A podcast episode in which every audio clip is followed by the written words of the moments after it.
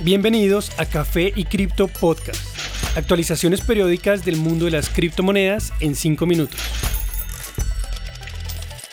Buen día y bienvenidos a un nuevo episodio de Café y Cripto Podcast. Soy Elizabeth y esta es la actualización de noticias para hoy 14 de enero de 2022.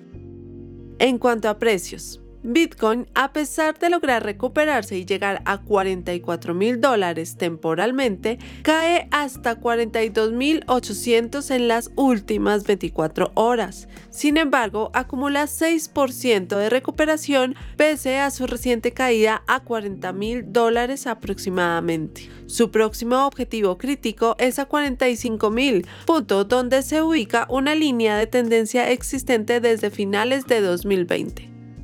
Ether muestra un comportamiento similar. Su precio es de 3.250, tras haber alcanzado brevemente los 3.400. Su próximo objetivo es a 3.500, donde se ubica la curva de precios promedio o EMA de 200 días. Binance logra una recuperación casi de 15% en solo dos días, llevando su precio actual a 476 dólares. En este punto se soporta sobre la EMA de 200 días, la cual puede constituir una fuente de soporte para evitar mayor caída del precio a corto plazo. Solana se recupera desde 130 hasta 146 dólares, un 13% de recuperación. Cardano muestra el mejor comportamiento, subiendo casi 21% para ubicarse a 1.24 dólares y su próximo objetivo es 1.4. En las demás criptomonedas del top 10 destaca Doge, que recupera 21% para alcanzar 0.17. En noticias. El pasado miércoles, un ex legislador de la isla del Pacífico, Toga, compartió un paso a paso de cómo su país planea adoptar Bitcoin como moneda legal. En una serie de tweets, Lord Fusitua, antiguo miembro del Parlamento, comentó cuál sería el tiempo estimado para que Bitcoin se vuelva una moneda de curso legal en su país, replicando el proceso usado por El Salvador. Este movimiento podría atraer la red de bloques a más de 100 En su plan de cinco puntos, el presidente de la Organización Global de Parlamentarios en contra de la corrupción mostró el camino de adopción. En un comentario posterior, Fusitúa dijo que la ley fue moldeada según la del Salvador y es casi idéntica a esta. Respondiendo a las preguntas que se formularon en Twitter, respondió que si todo sale bien, la ley podría entrar en efecto en noviembre o diciembre de este mismo año. Y es que en 2021, Fusitúa dijo, generaríamos incrementos de 30% en los ingresos. Con ese extra de 30%, algunas personas van a poder ahorrar en vez de ponerlo directamente en la economía.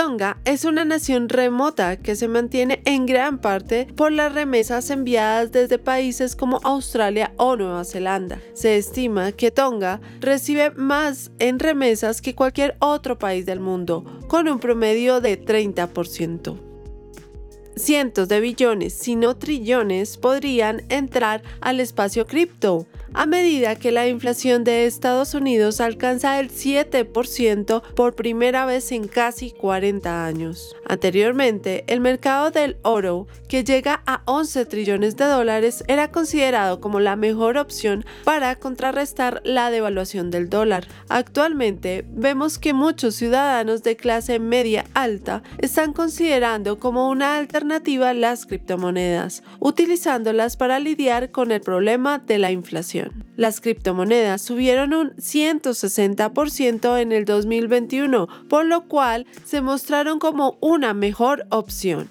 La Reserva Federal estadounidense comentó en noviembre que esperaba un incremento adicional, mencionando que se había deshecho de bonos del gobierno con un valor superior a los 8 trillones para remover fondos en exceso y mitigar la inflación. Según Glassnode, el último aumento de Bitcoin trae calma temporal después de ver una caída de inversores desde el mes pasado. La actual situación ha llevado a muchos a sugerir que Bitcoin está en la capacidad de ser un fondo contra la inflación.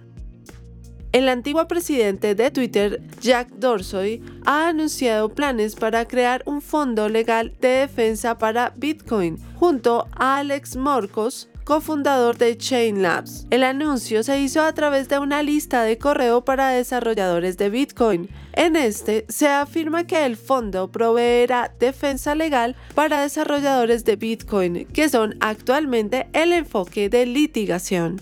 La litigación y amenazas continuas están empezando a tener su efecto deseado. Los defensores han tomado la decisión de capitular en ausencia de soporte legal. Dice el correo en referencia a los desarrolladores de código abierto que normalmente son independientes y por lo tanto susceptibles a la presión legal. Proponemos una respuesta formal y coordinada para ayudar a defender a los desarrolladores. El anuncio describe el fondo como una entidad sin ánimo de lucro que busca minimizar los dolores de cabeza legales que desmotivan a los desarrolladores para trabajar en Bitcoin y proyectos similares. Inicialmente, el fondo incluirá voluntarios y abogados a medio tiempo. El mismo fondo determinará qué demandas y a qué desarrolladores podría ayudar. Gracias por acompañarnos en este episodio de Café y Cripto Podcast. Recuerden que pueden seguirnos en nuestras redes sociales y así continuar con la discusión. Nos encuentran en Instagram, TikTok y Twitter como Café y Cripto. Y no olviden, la cadena de bloques vino para quedarse. Los artículos y análisis mencionados en este podcast no constituyen una recomendación u oferta de inversión ni una promesa de resultados futuros. Haremos todo lo posible para garantizar la precisión de la información incluida en este podcast sin asumir ninguna responsabilidad por información faltante o incorrecta. Las operaciones con criptomonedas implican un elevado riesgo, incluyendo pérdida parcial o total del capital invertido y pueden no ser adecuadas para todos los inversores.